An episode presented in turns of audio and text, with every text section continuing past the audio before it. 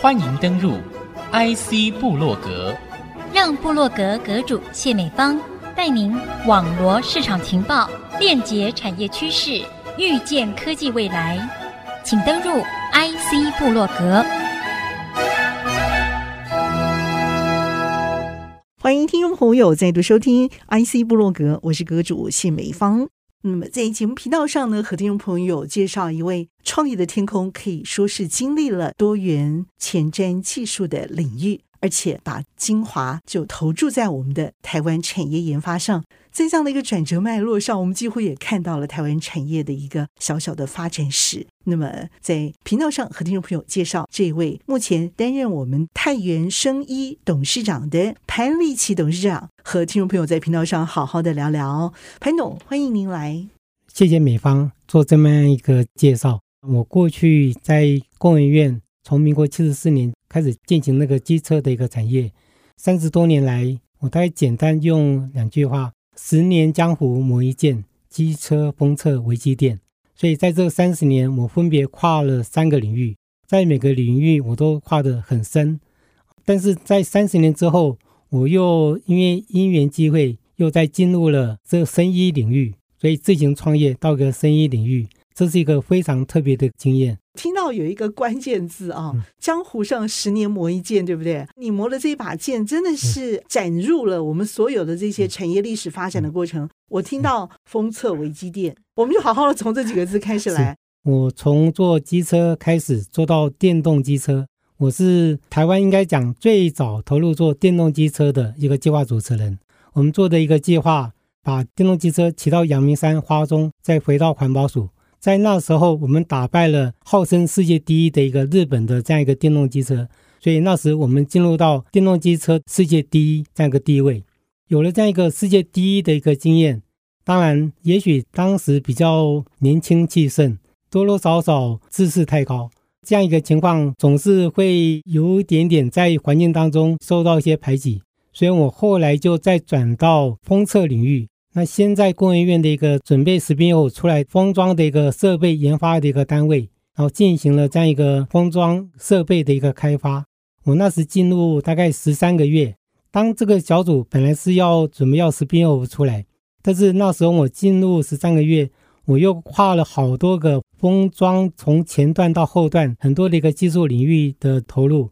当中，外面非常景气，所以那时我们。单位还没有来得及准备要好要实验要补，就有外面的公司邀请我到那边做一个研发的一个主管，所以我那时就想，哎，来试试看到外面业界接受这样一个挑战，所以我就到封装业开始进行一个这种事业处主管的一个历练。那从事业处主管也是算披荆斩棘，在那时候的环境。台湾自己的一个设备开发，事实上很难被封装传统的这样一个经营思维所接受。但是我们那时我很幸运碰到那时的一位董事长，他觉得说，台湾如果在未来要做竞争，如果全部都用国外的这些设备，那我们在未来不会有竞争力。所以他希望开始导入国产这样一个设备。他认为国产设备它有一定的一个实力，但是他们是从相关电子业的一个背景。所以，对于设备这边的评估没有充分的能力，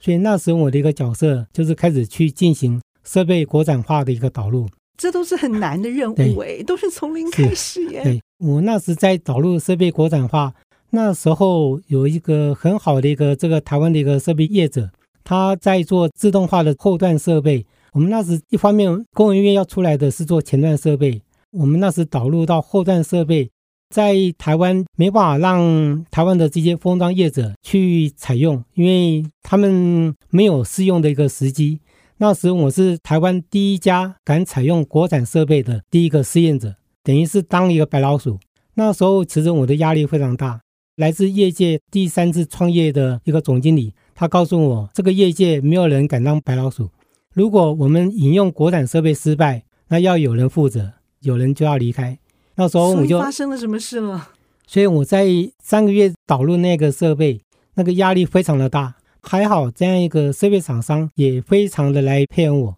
在设备导入一整个月，他们派了两位工程师，两位工程师十二小时轮班，在一个月内，我们所有的生产绩效打败了日本的这样一个设备。哇，太厉害了！所以我们就正式把国产设备导入到国内的一个封装厂里面。是，所以这也是让后来这家台湾的这些厂商开始，他的设备能够被国内的封装业者引用导入。这就是华东半导体参与的部分，嗯、对，对不对？对，华东半导体，它后来跟君豪精密合并了，而且是君豪并购了。对，君豪并了华东，出手大方吗？我在那时候出去的时候，身价其实还并不高，大概比工研院多个一点三倍的薪水。过了五年之后，这些历练完成了，外面开始挖角，这个薪资这时候开始就高了。嗯所以我后来的一个年薪大概可以到两百万到三百万，就是因为开始战斗了这些战机，哦，所以开始在业界那个闯荡了一些名气。那这些名气过程当中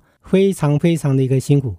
啊，不过这个也是要感谢工研院过去培养了我很多解决问题的这些能力。当解决问题这些能力足够的时候，我就不怕这些挑战。技术从无到有这个事情，在机械所、在工研院其他的相关的一级单位哦，最要处理的就是这个事情。对，但是你要变成新创的这个公司，往往都是有相当大的难度。第一个，他从来都没有经历过这些技术的。我们知道，一个创业有许多人才、市场这些东西都要考量进去。其实很多都是铩羽而归的啊。你在这个部分，我觉得你有勇气耶，而且最后你虽然还是离开了，你为什么离开呢？我很好奇。过程当中都是一些机缘，因为当我把一些过去解决问题的这些能力在业界有一些这个名声，所以会有一些人自然而然会透过这样一个第二人头公司来找我，所以这时候我就有更多的一个机会做选择。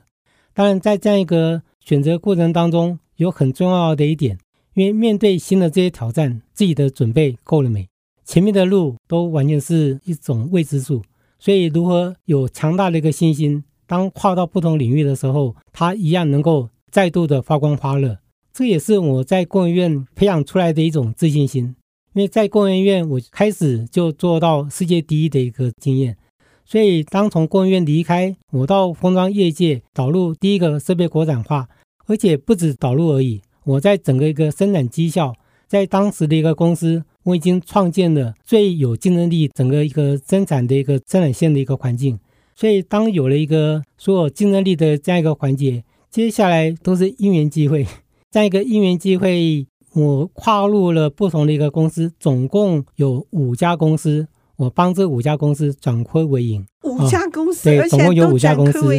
对，那在最后一家，这最后这一家是做半导体科技的一个材料。它是很上游的，嗯，CVD 这家公司目前在台南科学园区里面，这也是绝无仅有的。在科学园区里面有一家高危险性的一个化工厂，在当时这也是一个不可能的任务。当所有的这样一个法规，所有的要申请进园区到拿到核可这样一个工厂许可过程当中，也是经历了非常非常多的困难，但是我一一的都克服了。这个当中也一样有很多的一个贵人在相助，在那时候，包括台南科学园区的一个局长、副局长，还有台南市政府环保局，还有他们安卫的一些这种主管，都做了非常多的一个协助。因为那是一个非常高危险性的一个化学品的一个生产制造工厂，所以我们把那个厂在南科里面盖了这样一个厂，也创下了一个世界第一。当然，建一个厂建厂的一个难度除外，另外如果把这样一个产品，那时是台湾唯一能够破解在国外的一个大厂垄断的一个有机金属这样一个原料。是，嗯，我们把这个是一个黑箱的一个垄断的一个这个原料，我们在台湾能够把这个建立了。OK，然后，嗯，我想要分享一下，我们过去这样一个原料要卖到台湾的这种厂商，通常都是会比较低的一个价格来进入这个市场，但是我们那时候是比市场高于百分之十五的一个价格。打败国外的所有的这些大厂，这些国外的大厂，他们都是非常大的一个规模。比如说被默克并掉的赛沃斯，像 AkzoNobel，这些都是国际非常非常大的巨人。但是我们都打败了这些巨人，所以这也是非常引以为自豪的经验。最后呢，您担任的角色呢，却是国内的这个太原生医创业者。又是另外一个先驱者的角色哎，那怎么又会跨入这里呢？这个你是把所赚的这些资金全都投到这边来了？的的确，嗯、呃，我也是把过去所累积的一些小小的一些算是金钱，最后我也把我买的别墅也卖掉了，为了这样一个公司也都卖掉了。因为我认为我现在找到一个好的一个机会，有机会能够在台湾发光发热。而且我介绍一下，我们现在太原生意，我们跨入了这样一个产品，它其实又是另外一个台湾之光。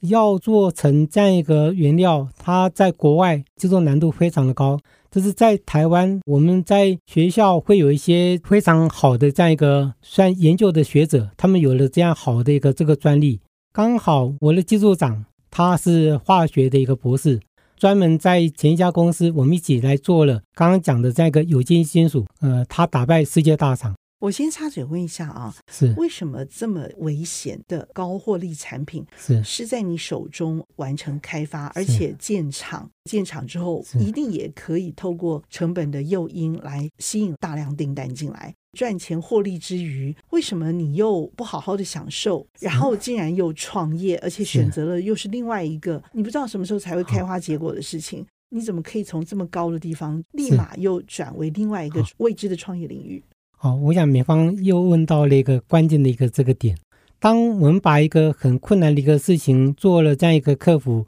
开始看到成果之后，那时的确有一些创投业者做了这些投资，但是比较可惜的是，台湾很多的创投这些业者，他们要的是尽快能够获利出场。所以当他们这些创投业者的资金进来之后，我们我进去大概一年半。就把原来的一个快要收起来的一个公司，到后面创投业者，他用每股二十一点五块钱做了这样一个资金的一个算是投入，所以等于一年半把这样一个整个股价翻倍了。翻倍之后，他们准备在一年之后要准备公开发行，要上市柜，他们已经做那个上柜的这样一个所有的这些准备。但是那时候为了获利最大化，他们准备把所有的我带领的这些研发的全部做裁撤。所以，当要把我带的研发获利了结吗？对，因为就是想做获利了结的这样一个规划，所以把研发的人员开始做资遣。那我带了这些研发团队，我觉得很可惜。台湾好不容易有这样一个，而且这个高科技原料，它在台湾又是很多的一个 know how，那这些 know how 都在我们这个团队同仁的身上。研发一旦散掉了，我们会没有未来。那我会觉得说，以这样子没有未来的情况，那我是不是能够再把我的一个研发团队找到一个好的一个题目来进行后面的一个再发展？所以我的一个技术长他就再回到学校找他的指导教授，看他的指导教授有没有一些好的这样一个研发成果啊。那这个就非常幸运，因为我们这样一个 SOD 的一个专利发明人是师大的李卫仁老师。Y E S O D 是不是？嗯，它其实就是 S O D。Yeso Y E S O D 是我们后续准备做的一个商品化的一个推动。那它本身是一个 S O D。当然，从学校把这样一个专利要导入，那这个 S O D 一开始它也是只有一个专利。那做了一些在学员方面很多的一个验证。那我们也是很幸运获得交大生科院的院长跟师大生科院的院长。他们分别用这样一个 SOD 的一个材料，做了很多的一个动物小老鼠在医药方面的一个这个领域的应用的成果。诶，我们看到这个原料是非常好的一个原料，那如何把这个原料好好的让它商品化成功？所以我那时看到未来的一个发展性，而且这个发展性，我觉得说不只是有利于在投入开发的这样一个投入者，也包括对所有的这些民生。不管是台湾的这样一个所有的这些人民，甚至是可以推展到全世界，所以我看到这样一个原料的一个这个潜力，所以我会觉得说，这么好的原料，刚好跟我的一个团队的一个核心的能力可以相辅相成，所以我们团队有这样一个能力来 handle 这样一个材料，它的一个生产制造研发，那接下来就是如何让它商品化，所以我们就从医药的这样一个潜力的一个这种原料开始导入。呃，一开始想要导入健康食品，但是就发现健康食品在法规上也一样有相当高的一个难度。我们节目其实非常的精彩，但是需要休息一下，休息片刻，稍后回到 IC 部落格。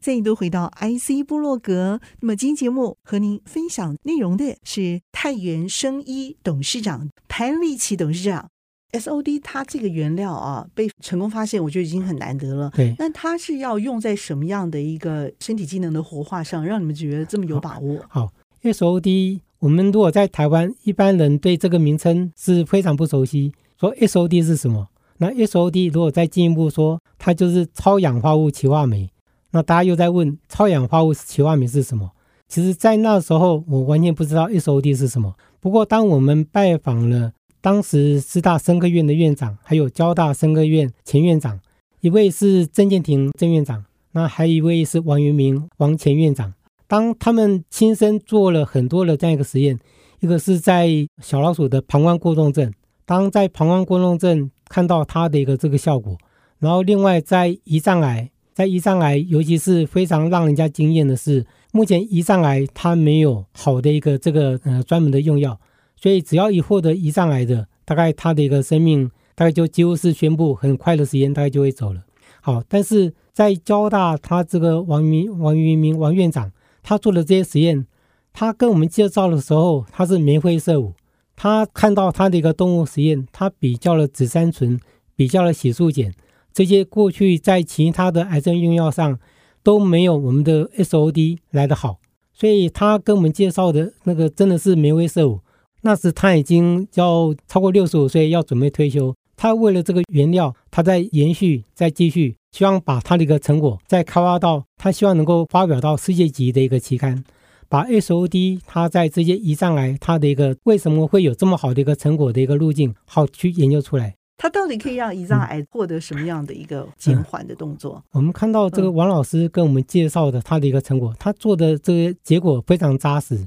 他把小老鼠在用诱发的一个情况，把胰脏癌细胞在小老鼠的后腿上肿瘤开始成长。这时候他开始每两天注射这样一个 SOD 相关对应的他们调配的这样一个注射剂，然后每两天再注射，连续做了十八天。然后在十八天，如果肿瘤不控制，它会越来越大。那如果是用像刚刚提的，在紫杉醇洗漱碱，大概它的一个肿瘤呃成长的速度就会被抑制，但是还是没办法那个消除。但是用了 SOD 这样一个原料，这个原料可以看到在十八天。这个肿瘤已经嗯、呃、都看不到了，OK，好，然后这些小老鼠都还是很健康，哇，所以我们了。但是这个如果经过人体的临床试验的话，嗯、可能又要经过七八年、十年，怎么办？对，所以当老师他们在台湾找了一轮投资人，然后大家说哦，你这样一个要做医药，你大概要准备个可能五亿元以上做第一期的一个投入。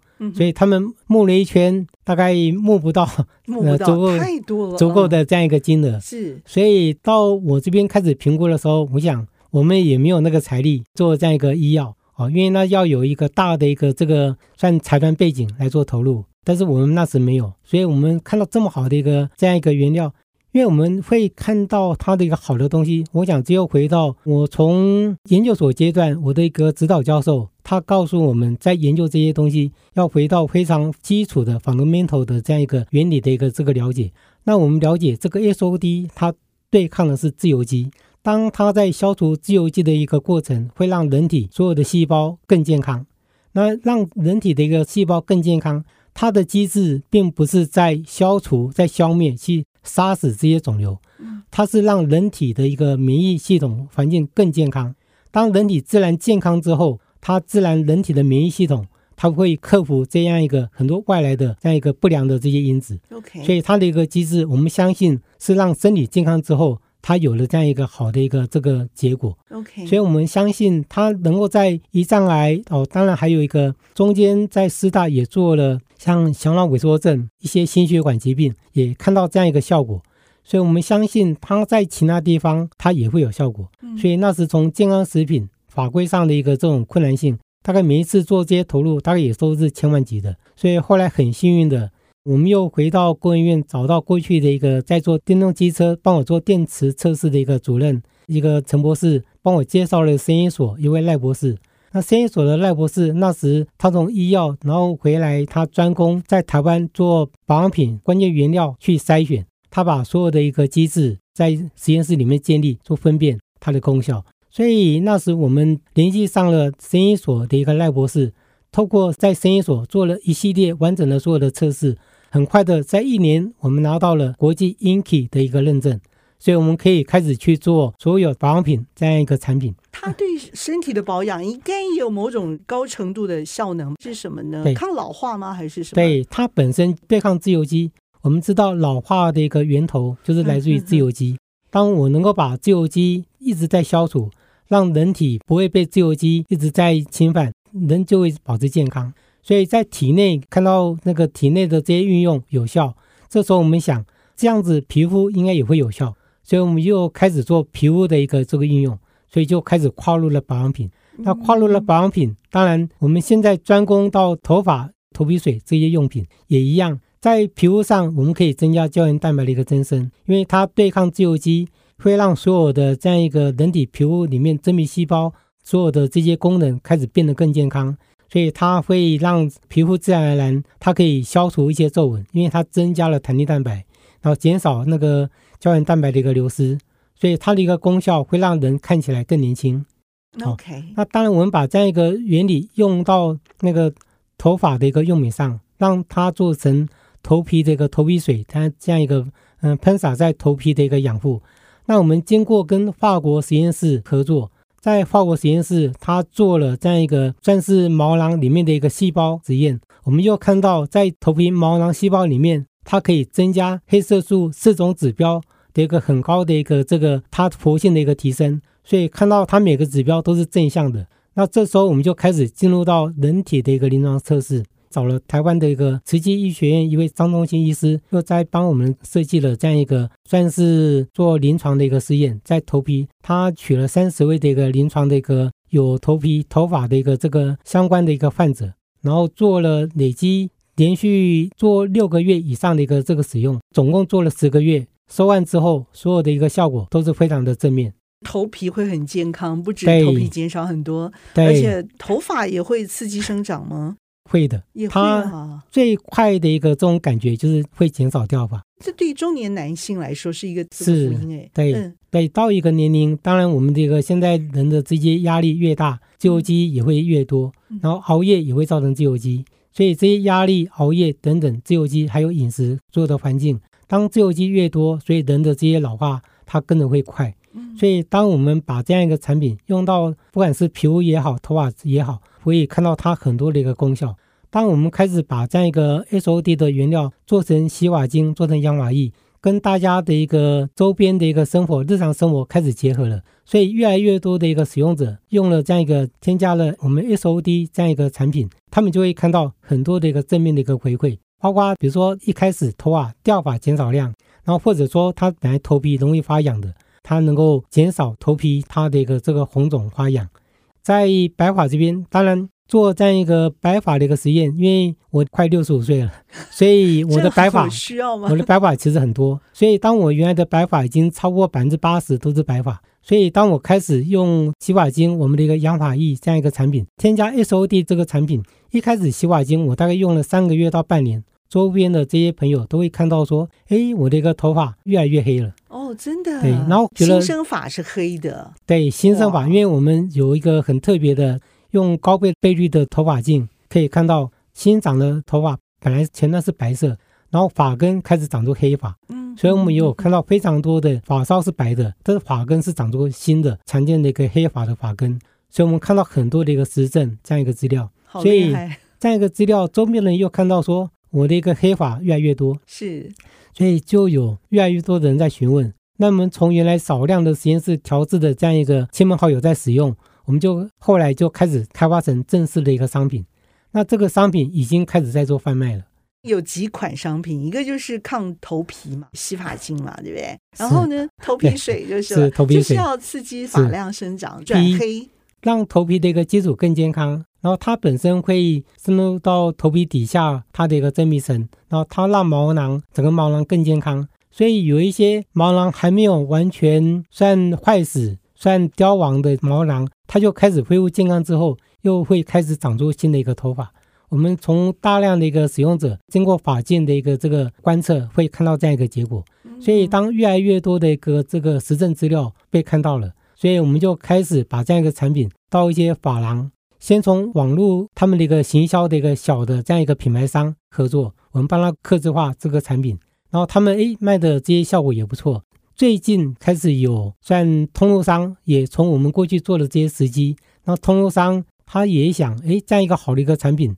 过去在这样一个超商通路，他们还没有这样一个产品导入，所以他们在想说，诶如果跟我们太原生意合作。开始从法品，那未来当然，如果这样一个消费者反应好的话，都可以再进入到保养品，进入到他们的一个算超商的一个通路，做这样一个整个相关产品的一个合作，这样子就变成是双方面都是双赢这样一个结果，所以我们也是乐观其成。从创业到现在满五年了，前五年算是一个打基础，当然在打基础过程当中，到现在其实他都在花钱，因为我们这个基础做的非常扎实。我们很多的一个呃实验测试是跟跨国的一个实验室合作，所以是在国外跟国内的一个工研院生医所合作，还有医学院合作。这些临床测试实验，这些所有的都是要花钱。然后开始做产品，开始做行销，又是要花钱。所以，我们前面五年其实都在花钱阶段，但是这五年我们看到累积的这样一个成果，会看到很多的一个正向性。从这样一个过程当中，我们在整个一个营运上，从一个原料。做到产品，我在去年大概七月也开始做了一个头皮理疗。其实有另外一家公司是做头皮理疗，把我的一个产品透过这样一个服务，让相关的客人他可以体验到，经过服务，他看到这个产品它的一个这个好处，把这样一个整个一个一连串的一个这个经营建立起来了。这都是在起步阶段。那有这么好的东西，我是非常乐于。跟有兴趣的投资的这些在找好标的的这些对象，我也非常希望有人看到这么好的东西，他愿意来做这样一个合作，能够开始启动下一个阶段，更大量商业化，经过通路，大量的让消费者能够方便于购买。因为我们现在如果要购买，我们都还是少量少量销售，消费者要购买其实也不方便。当我们经过通路的一个结合，我们能够在通路的一个据点上。它让消费者更容易在通路进行购买。那我们在通路上，我们跟通路业者合作的一个这个口号叫做“超商卖美丽，使用更便利”。啊，所以让这样一个消费者未来要买这样一个产品，透过通路让广为被消费者知道，然后在这些超商这边也能够买到可以让自己美丽的产品。在后续也看到，当通路商看到未来的一个发展潜力。然后我想，我们在过去建构了这样一个竞争力，然后得到通路商，他也看到开始做这些合作，然后还有一些合作的这些业界，一些原来代工厂，他也愿意跟我们长期合作，提供较优惠的一个代工的一个这个成本。我想，我们已经建构了很好的一个基础，所以大家会看到成功可以说指日可待。再走一次，你会走这样的一个创业经历吗？为什么？创业之路虽然是辛苦。但是跟我过去的一个人生观、价值观，其实是在支撑着我继续走这条路。因为我的一个人生观是要活出生命的一个价值，然后让生活环境更好。那生活环境不是只有自己更好，而是希望借由好的这样一个投入的一个成果，能够让周边更多人也享受到自己努力成果，让大家能够分享。所以我一直以来都是用一个分享的一个心态，这样一个分享会支撑我。即使在最困难的一个过程当中，但是我会一直看到说，他的一个成果可以让更多人他的一个生活变得更美好。尤其我现在做了这样一个产品，是可以让不管是各个年龄层的，他可以越来越美丽，越来越年轻。所以我觉得这是在做一件好事。那我也很乐于将很好的这样一个原料做成产品，然后跟大家分享。嗯，因为这样一个希望能够跟大家分享的一个心态，也是支撑我一路走过来一个最大的一个动力。我在白发这边转黑发，它有很好的一个这个成效。但是我会被问到一个问题：那你为什么你的头发没办法回到全黑？的确，当健康慢慢去亮警讯，通常慢慢发生，人的变老也不是马上变老。那一样要恢复健康，它也需要时间。那我们在用这样一个产品，的确它需要时间。那这时间很多人没有这个耐性，所以我们也导入了为什么要做后续的头皮理疗。那头皮理疗也包括需要在短时间看看到好的一个结果的。那我们也导入比较健康的那个植物性的一个这种配方来让不同的一个受众获得满足。OK，啊，所以我们是多方面的去提供这样一个 solution。其实我认识呃立奇董事长的时候啊，那个时候也还是满头黑发。那时候我还记得你叫智胜嘛，潘志胜。那时候我们电动机车小组的 leader 就是智胜，还有炳兄这几位。今天我们都散到全台湾各地去啊，把这样的一个研发的种子能量继续散播到全台各地。那么更重要的是，我们民众消费的产品上可以看到这样的一个前瞻技术成功的一个力道，让我们看到这个美丽是可以获得重生的。那么也看到了智胜今天我们所说的立奇董事长哦，哈，美丽的坚持终于看到了开花结果，对不对？对。那以后一定要再从国外红回来台湾哦，哈。是，我相信。我们做得到，嗯，我们也希望把台湾很好的一个这样一个原料到的一个产品，能够让大家能够分享，一定可以的，一定要有信心，好不好？是的，非常的谢谢太原生医董事长潘立奇潘董事长在节目当中精彩的分享，非常的谢谢董事长，谢谢，谢谢美芳，谢谢。IC 部落格，我是谢美芳，我们下次再会喽，拜拜。